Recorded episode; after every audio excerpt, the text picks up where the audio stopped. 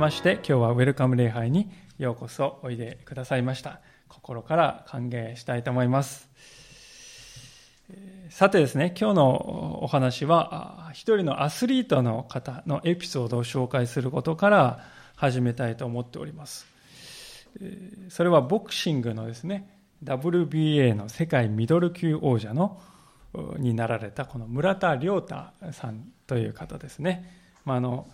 皆さんもニュースでご覧になった方があるかもしれませんがこういう方であります。つい先日のチャンピオンになった時の写真がこれですね、まあ、この方の7月12日の世界戦で勝利してチャンピオンになったんですけれども、まあ、その試合に初めて息子さんを招待したんだそうですがその息子さんに対してですね次のようなお手紙を書いているっていうことがあの日刊スポーツとか一般のメディアで報道されまして話題になったんですけどもねどういうお手紙かというとこういうお手紙なんですね。全文が載ってましたんでちょっとご紹介しますけども春道へ春道君っていうですね。春道へ。試合会場で初めてパパのボクシングを観戦してどうだったかな？また感想を聞かせてね。最近パパとよく会話するようになってきたよね。少し前に話したと思うけれど新約聖書の話でタラントの例えの話は覚えているかな？ある主人がしもべたちの能力に応じて一人に5タラントもう一人に2タラントさらに3人目に1タラントのお金を託して旅に出かけた話だよ。5タラントを受け取った者はそれを元手に一生懸命に商売をしてさらに5タラントを増やした。2タラントを受け取った者も頑張って商売に力を入れ、さらに2タラントを増やした。でも、1タラントを受け取った者は、失うことが怖くて、地面を掘って1タラントを隠してしまった。一生懸命に働いて増やそうとしなかったんだね。旅から戻ってきた主人は、タラントを2倍にした2人を、忠実なしもべだと褒めたたえた。でも、1タラントを活用しなかった者には、お前は怠け者だとタラントを取り上げて、10タラントまで増やしたものに託してしまった。神様は与えられた賜物をそれぞれが、それぞれどのように使うかを見ているという話だったよね。タラントは持って生まれた人の能力のことだと思うよ。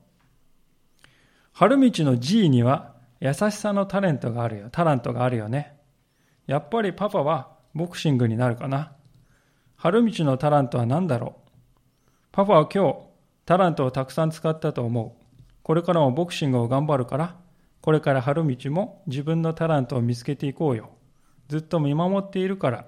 パパより。こういう手紙だったんですね。えー、村田選手はどうやらのカトリックのですね、えー、教会に関わりがあるようなニュースがですね、見ましたけれども、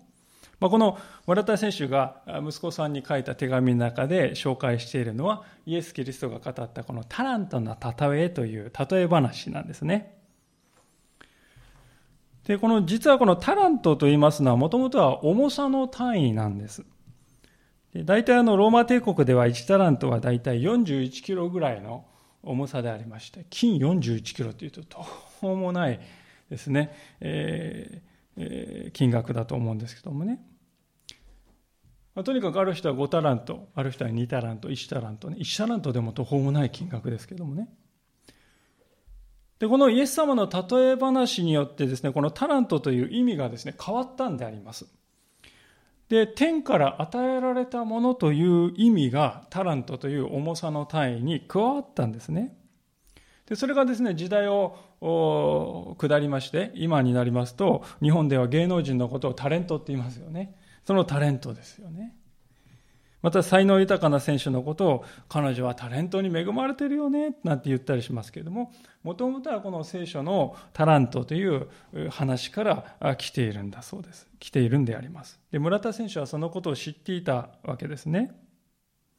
ですから彼は自分に与えられている素晴らしい才能を決しておごるのではなくてこれは天から僕に託されているものなんだというふうに理解しているんですね。で、息子さんにも同じようにですね、君に与えられているものは何かね？何かな？とこう尋ねているのです。で私はこの姿に何ともこの清々しい爽やかな印象を受けました。自分がですね、どんなにすごいかっていうのをですね、見せつけてやるんだってんじゃなくて、僕に与えられているのはボクシングというタラントだね。君は何かなと子供に言うことができる。で、こういうふうにですね、あの、神様からの贈り物なんだ、愛の贈り物なんだと、ね、自分の能力というものを受け止めることができるならば、人は人生の苦難や試練にも立ち向かっていくことができるのではないかと思うんですよね。では、そのように受け止めることができるためには何が大切なのでしょうか？今日皆さんとご一緒にしばらくの間考えてみたいとは、そのことであります。早速でありますけれども、今日の聖書の箇所をもう一度皆さんでご一緒に声に出して読んでみたいと思います。イザヤ書の43章の4節というところですが、よろしいでしょうか？もう一度お読みしましょう。3回。私の目にはあなたは高価で尊い。私はあなたを愛している。だから私は人をあなたの代わりにし、国民をあなたの命の代わりにする。ありがとうございます。この前半の文章に注目していただきたいのですが、えー、ここには3つのことが書かれていると思います。まず第一のことは、私の目にはという部分ですね。第2は、あなたは高価で尊い。第3は、私はあなたを愛している。この3つの部分です。でこの3つの部分はそのままですね、神様からの愛の贈り物としての私の人生なんだとね、そういうふうに受け止められるようになる。その秘訣が、この3つの部分に書かれていると思いますから、今日はこの3つの部分を順番に見ていきたいと思っていますけれども、まず最初のこの私の目にはというところですけれども、皆さんこの私というのは誰でしょうか？ちょっと4節から前の方を見てみますと、1節を見ると、だが主はこう言われると書いているわけですね。この主と太文字で書いてあるものは、えー、天地をお作りになられた神様のことを表しています。ですから、この4節の私の目にはという、この私というのは、神の目から見るとという話をしているんだなということがね、わかります。この私たち人間のこの目ではなくて、主の目、神様の目なんだなということがわかりますね。今日第一のポイントはですね、人の目は自分の目だけで自分を判断するということから脱却して神の目でどうかなっていうことを判断するようにしましょうっていうことですね。一つの例を挙げたいと思うんですけれども今から50年ちょうど50年前になりますがアポロ11号の宇宙船がですね、人類史上初めて月に降り立ったわけです。人間が地球ではない星に初めてですね、足跡をつけた。本当にこう、偉大な一歩だと思いますけれども、で、その記念すべき一歩を踏み出したニール・アームストロング船長ですね。で彼は大体まあ30万キロぐらい離れた月からですね、立って地球をこう見た時にですね、まあ、その時のことを思い出しながらこんなことを言っているわけです。突然あの小さな豆粒大のもの美しく青いものが地球であることに気づいた。私は親指を立てて片目をつぶった。すると私の親指が地球の惑星をすっかり覆い隠してしまった。自分のことを巨人には思えなかった。とてもとても小さな存在に感じた。まあ、こういうふうに言ってるんですね。私たちはあの普段地球に住んでますと、実に巨大だなと思うこの大地も月から見ると、親指で隠せそうなほど小さいではないか。まあ、この衝撃がですね、彼の人生観を変えるような経験だったようですけども、神様の目線で自分を見るということもある意味ではこれと似ているんではないかと思いますね。私たちは常日頃ですね、ごくこう狭い範囲の物事しか見えていませんので、その後の視野の狭さということからですね、いろいろな困難を感じたり、悩んだりしますね。でどうしてこう狭い狭いことにばかりですね、目がいってしまいます。しかし、そこから目を転じて、神様は私をどう見ておられるかなという目で自分を見るようになると、全く違う世界が開けてくるのだということですね。私事で恐縮でありますけれども、私自身のそういう体験をですね、紹介させていただきたいと思うんですけど、まあ、恥を忍んでという部分もありますが、20代になったばかりの頃でした。その頃の私はですね、自分にこのあるものではなくて、自分にないものにばかり心が向いていました。ある男の友達がですね、教会でこのピアノを上手にこう弾いているのを見ると、私の心の中にはすげえなーっていう思いと同時にですね、自分はあんなに上手には弾けないよなっていう、嫉妬のような、劣等感のような、何とも言えないこの思いがですね、ぐわーっとこう湧いてくるんですよね。またある時はですね、私とちょうど同い年のクリスチャンミュージシャンのですね、方のコンサートに聴きに行く機会がありまして、まあ素晴らしい歌でありまして、ピアノも本当にこう上手に弾き語りですね、えー、弾いてるのを見てこう純粋に感動しました。すごいいい曲だなと。でその後ですね、しかし私はですね、あんなに活躍している彼が自分と同い年だとは、はっていうですね、そういう事実にこう焦りと不安を感じてしまいました。自分は彼と同い年なのにこうも違うかとで、その後ですね、まあ彼とメールをやり取り何回かね、する機会がありまして、で、その中でですね、私は自分の感じているその劣等感というものをな、彼に打ち明けたわけですよね。いや、実は自分はこういうふうに感じてしまったんですと。そしたら彼はですね、悩ませてしまったみたいだねって、まあ、非常にこう優しい返信をくれたことを今でも印象深く覚えてますね。まあ、その方今でもとても良きミュージシャンとして活躍している方ですけどもね。今はこれは一つの思い出として受け止められるんです。その時は痛みを感じました。しかし今は全くそうではありません。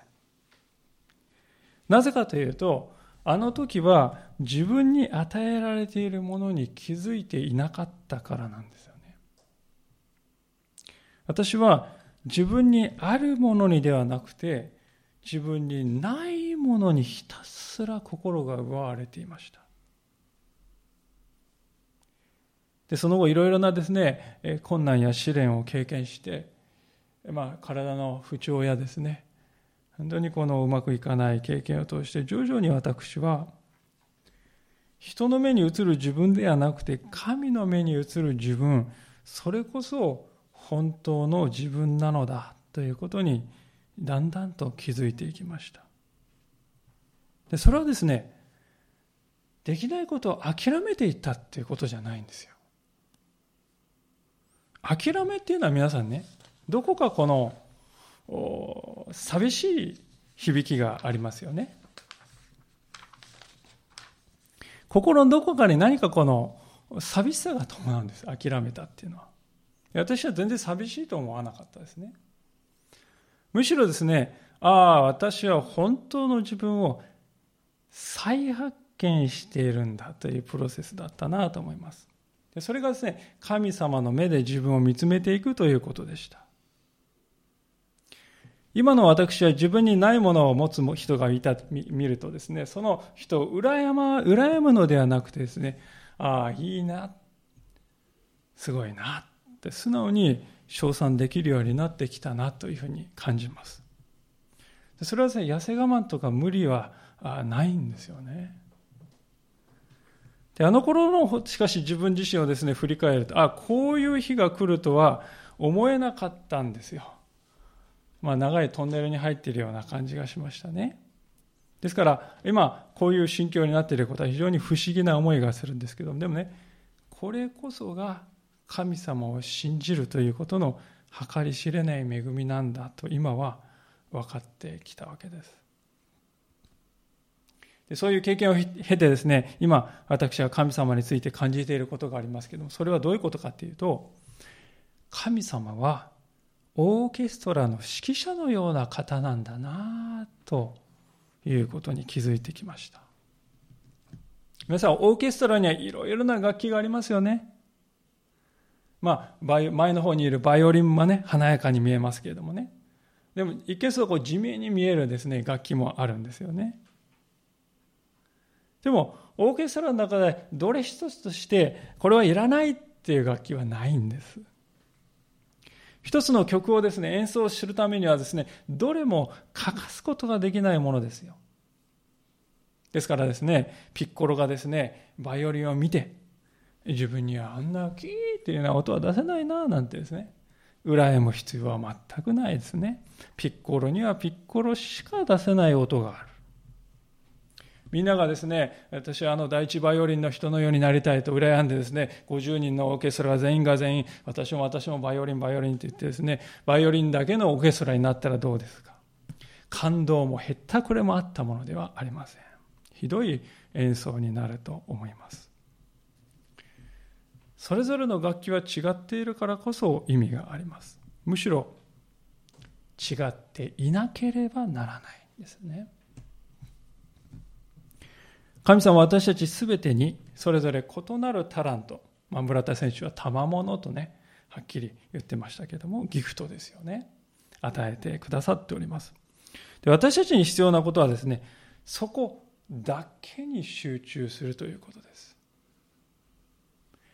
人の目にどう評価されているか自分で自分をどう評価しているかそこではなくて指揮者である神様に思いを集中して生きるということです。で私たちがですね指揮者を見ないで自分のですねやりたいようにやるんだとか言ってたらもうひどい演奏になりますよね。ですから私たちが指揮者である神様を見つめて焦点を置き続けていくならば素晴らしい曲がそこで奏でられる奏でられるようになると思います。でそのことを忘れて私たちがですねいやバイオリンがいいんだと言ってバイオリンになるんだ。そのことばっかり考えていますとその曲はひどいものになるに違いない。皆さんは皆さんの人生においてどどちらの曲を奏でたいのでしょうか？聖書が語っている神様があなたを見つめている目線です。私の目には、私の目にはと言ってくださる神の目線で自分を見ていこうじゃないかと。それこそがですね、実りある人生の最初のステップなのだということをぜひ知っていただきたいと思うんですね。それではもう一度この4節を見ていただきたいのですけれども、第2のポイントに移りたいと思いますが、それは、あなたは高価で尊いという神様の言葉です。これは皆さん、あの、高価で尊いというのは市場価値、いわゆる市場価値とは違うものですよね。お店で高く売られているからといって、それがそのまま価値があるものとは限らないのです。人間の目に価値あるものが神の目にも同じように映っているとは限りません。なぜかと言いますとね、人がこれは素晴らしい価値があるとみなすものはですね、時間とともに移り変わるからですよね。まあ、一つの面白い例がありまして、えー、今から500年近く前の1630年代にですね、オランダでですね、えー、オランダに初めてチューリップの球根が持ち込まれたんだそうです。なんだこれはって言ってですね、チューリップという見慣れない花が咲くんだと。物珍しいので人々はこぞってですね、球根をくれ、俺にもくれとですね、買い求めていった結果何が起こったかというと、チューリップバブルというのが起こりました。で、そのバブルのピークの時はですね、1個の球根がですよ。1個の球根が5万平方メートルの土地と交換されたと言われています。そういう記録が残っています。で、その後半年でですね、このバブルを弾けてですね、本来の価値に戻ったんですよね。何百円か1000円か2000円かの莫大な借金を負う人が残ったわけですね。でこれはあの人間の歴史の中で初めて記録が残っているバブルと言われています。チューリップバブルと。人間というものはですね、人が価値があるぞっていうとです、なんかこう自分の目にもそう見えてきてしまうという、非常にこう悲しい差がのようなものを持っているわけですよね。これはあの、物の価値の話をしたわけですけども、仕事ということに目を転じても同じだと思うんですよね。仕事の価値も時とともに変化していきますね。例えば80年ぐらい前まではですね、タイプライターを打つタイピストという仕事はもう花形ですね。女性のこの仕事としては最高に給料がいい。しかし今の時代、タイピストというのはですね、死後ではないかと思います、もはや。また50年前に炭鉱で働いていた方は非常に高級取りとして尊敬されましたけれども、今の時代では残っていないわけです。もっと最近で30年前は銀行員というのは非常に人気がある職業でしたが、人工知能が登場した現代では、やがて銀行業務というのはほとんどコンピューターによって置き換えられていくのではないかとも言われています。ですから今の時代にこれはすごい仕事だと言われている仕事が30年50年経っても同じようで得られるとは誰にも言えないのです。ですから何がこれらのことから言えるかと言いますとね私たちがもし自分の価値というものをこういう仕事をやっているなだとかこういうものを持っているんだとかそういうことで測っているならですねある時はすごい価値がある私でも別の時は全く無価値な私というねジェットコースターのような人生を歩むことになってしまいますよということです。実際今の日本では仕事の失敗や投資の失敗ということを苦にしてもう自分には価値がないと思ってしまい絶望してしまい自分で命を絶ってしまうという方が悲しくもたくさんおられます。本当に痛ましい悲しいことだと思います。ですからこれらのことから分かることはですね皆さん私たちが人の目によって自分の価値を測るということはね時に危険ですらあるということです。自分を滅ぼしてしまうことにもなるかもしれない。なぜなら人の目や自分の目の価値判断というのは土台のない不安定なものでありまして変化していくふわふわとした中身のないものなんだからですね。しかし神様の価値観というものはこれとは全く異なっているのです聖書というのはですね、イスラエルという国を舞台に書かれています。でイスラエルですね、この分厚い本が書かれるから、イスラエルはさぞや大国なのかと思ってね、古代の歴史地図、皆さん開いてください。どこだ、どこだ、どこにイスラエルがあるんだっていうぐらいですね、小さい国ですよ。今日の聖書の言葉を記録したイザヤという人が生きた時代にはですね、もうイスラエルの周りには大国がですね、いくらでもありましたね。エジプトだとかアッシリア帝国だとかペルシャ帝国だとかバビロン帝国だとかね。もう巨大な帝国だらけであります。高度な文明を持ってましたね。ですから人間的な価値観で言いますとですねこんなちっちゃちっちゃなあんなイスラエルの国なんかよりももうこのペルシャだのエジプトだのの方がはるかに偉大ではるかに価値がある尊い存在に決まっているでしょうってなるんですよね。しかし神様はそういった国ではなくて小さなイスラエルを選んだのです。でこのことから分かることはですね神様の価値観というものは人間の価値観や人間の常識とはまるで異なっているということですよ神様は人が見るようには私たちを見ないということですむしろ小さなものや弱いものや虐げられているものや人の目には忘れられてきたようなそのようなものに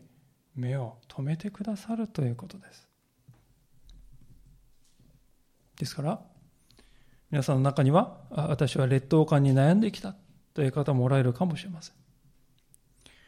自分は人と比べてどうしてこうなのかとそんな風に考えて落ち込んでしまうこともしばしばあるのかもしれません。私は人にどう思われているか、どう見られているかばかりが気になって、いつもね、なんかこう緊張しながら肩に力の入った人生を送っている方もおられるかもしれません。私はどうしてこんな運命の星星に星のもとに生まれたのかと、運命を呪ってみたり、この先将来に希望などないと、そんな感じてみたり、そういう方もおられるかもしれませんが、しかし神様はそのようなあなたを高価でたっといと見てくださる。いや、そういうあなただからこそ神様はことさらにあなたを尊んでくださるのだということをぜひ知っていただきたいのであります。では神様が私たちに言ってくださるこの効果で尊いということ。これはどういうことなんでしょうかそこでちょっと物のの辞典を開いていましてですね、聖書が書かれた元々の言葉であるこのヘブル語の辞典を調べて引いてみますと、この効果というのはですね、めったにない稀なものであるという意味の言葉であることがわかります。めったにない稀なものだという意味なんです。効果って書いてある言葉は。私たちのこの住んでいる世の中ではこの金、ね、ゴールドというものが非常に貴重なものとされているのは皆さんよくご存知だと思いますが、実は皆さんあの世界中で取れる金の最大の量っていうのも決まっているということをご存知でしょうかね。いくらでも取れるわけではないのです。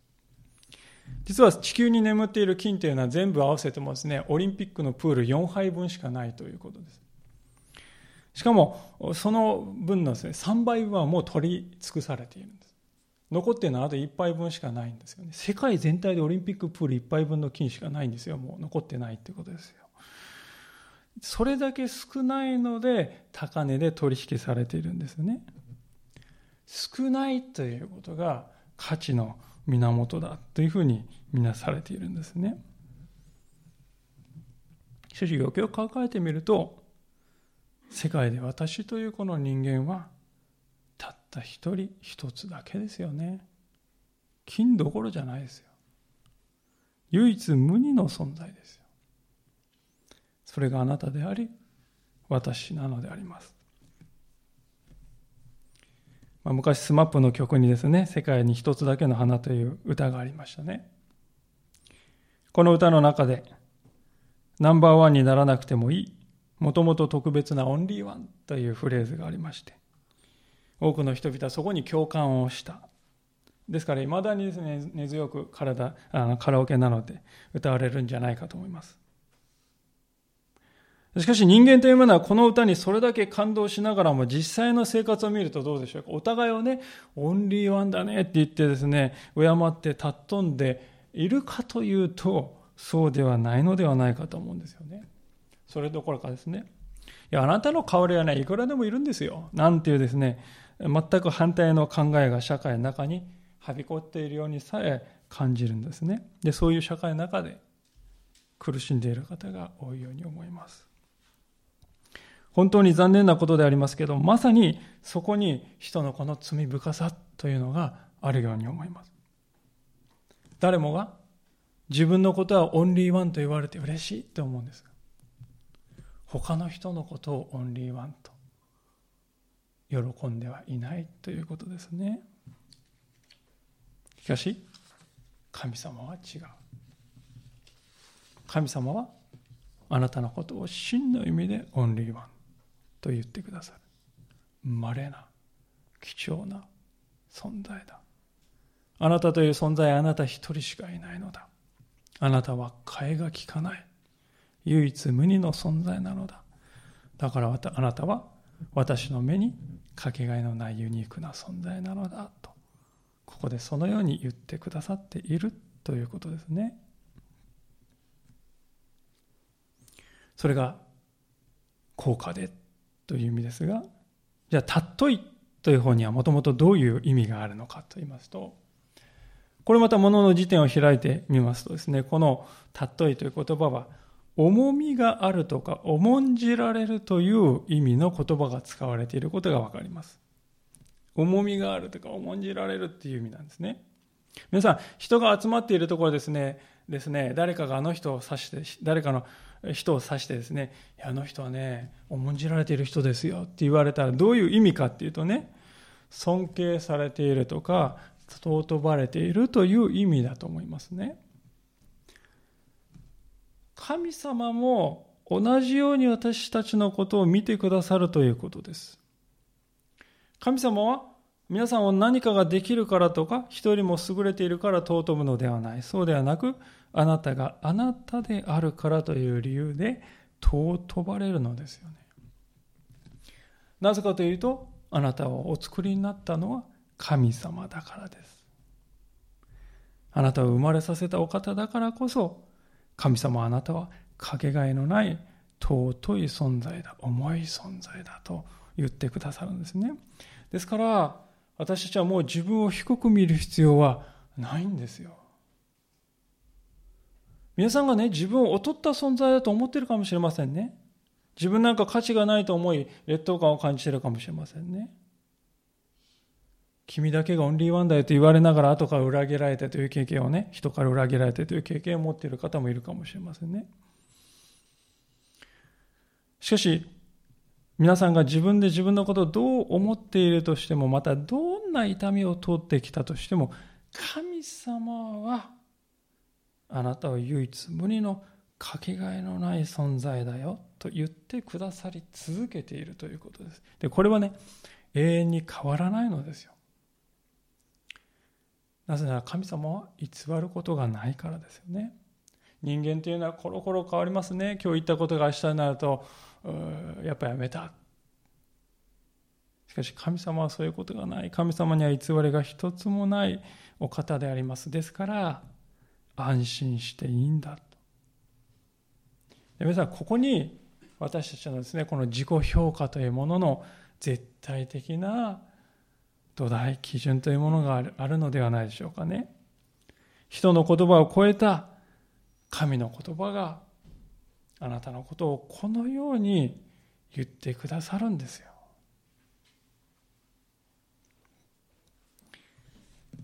もう一度4節に目を戻してみたいと思うんですが、第3のポイントに目を転じてみたいと思いますが、それは、私はあなたを愛しているというこの言葉です。皆さん、愛するというのはどういうことなんでしょうか？まあ、多くの場合、この愛するというのは感情の領域だけで語られることが多いように思うんです。好きだとほとんど同じ意味だと。感情っていうのはですね、海の波のようなものですね。ある時は大好きだけど、ある人は大嫌いだと。ある時は大嫌いだと。移り変わってですね、もう捉えどころがないものですよ。本当にそれが愛なんでしょうか？そうではないでしょう。愛するということは、相手を大切にするということです。相手を大切にするということは、相手のために何かを与えるということです。それは物とは限りません。ある時は時間かもしれません。お金かもしれません。何かをしてあげるという行動なのかもしれません。何であれね、相手のために具体的に何かを自分が失っていくということ。それが愛するということなんだということですね。そこでこの4節の後半に目を向けますと、興味深いことが書いてあることに気づきますが、このだからというところの後ですけれども、だから私は人をあなたの代わりにし、国民をあなたの命の代わりにすると書いてますね。私はあなたを愛している。だから人をあなたの代わりにし、国民をあなたの命に代わりにするって言ってるんですよね。まあ、直接的にはこれは何を表しているかというとですね、この今から3000年前の時代でありますけれども、エジプトという国を犠牲にしてイスラエルの民を救いますという、そういう文脈で書かれた話です。でこういうことを聞くとですね、なんかこう前を潜めたくなる方もおられるかもしれませんね。誰かを救うために他の誰かを犠牲にするなんて、そんな話あっていいのか理不尽じゃないか感じるんです。しかし、その理不尽なことを神様は私たちのためにしてくださったということです。それがイエス・キリストというお方ですね。キリストは私たちを死から救い出して、新しい命を与えるために、自分自身の命をくださったのです。私たちを救うために、十字架の上で自分自身を犠牲にしてくださったのです。これは私たちの理解を超えたことであるかもしれません。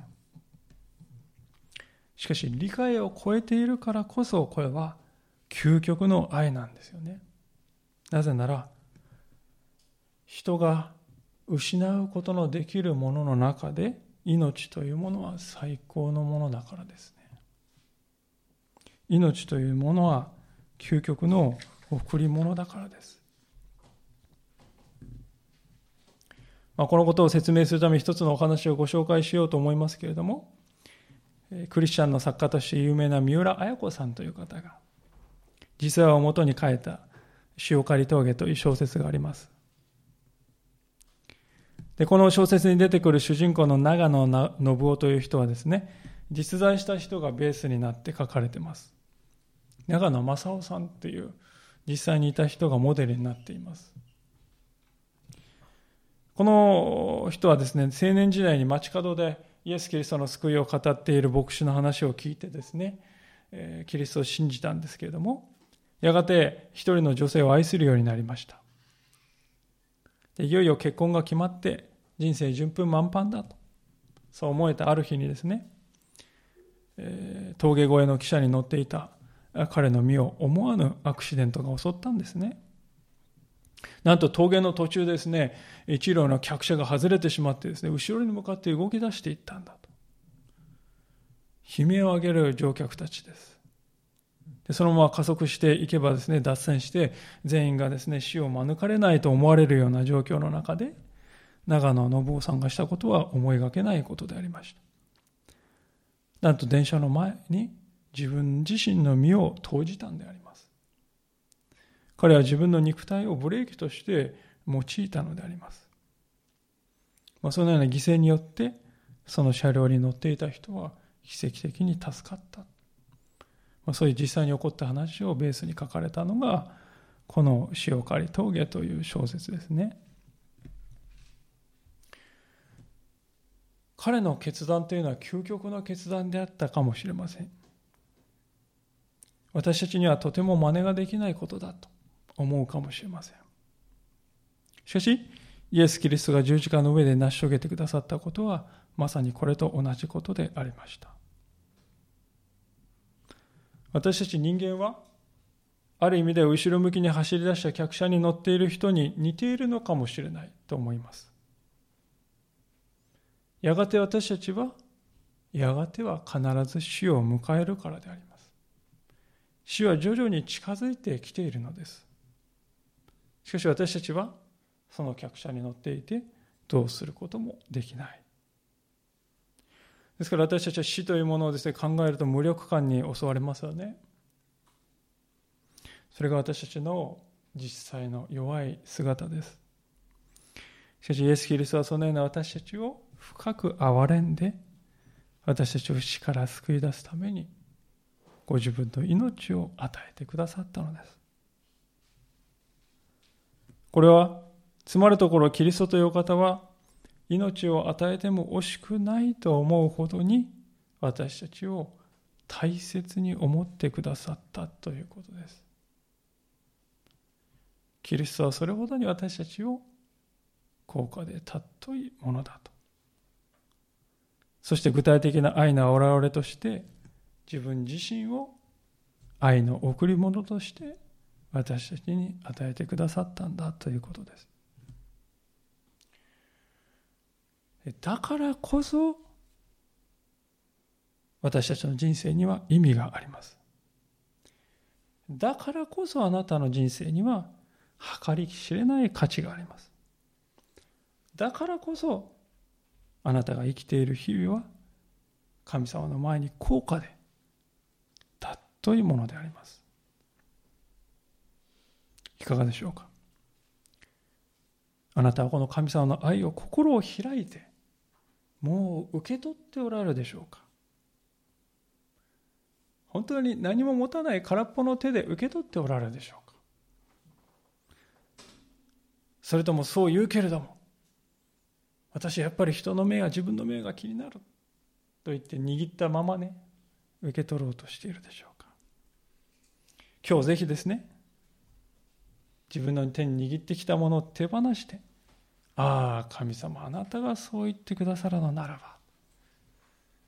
今まで本当に自分を縛ってきたですね、がんじり絡めにしてきた人の目や自分の評価というものを後ろに置いて、それから解放されて、そして命がけで私たちを愛してくださる神様の愛を両手で受け取って、この神様の愛に励まされて導かれていく。そういうですね、心に決心をしてみていただきたいと思います。村田選手は自分の人生すべては神様からの賜物贈り物であると。そういうふうに受け止めて生きていました。私たちも同じように、ああ、私の人生のすべてが神様の贈り物であると。そう受け止めて、喜びながら歩んでいこうではありません。一言、共にお祈りしたいと思います。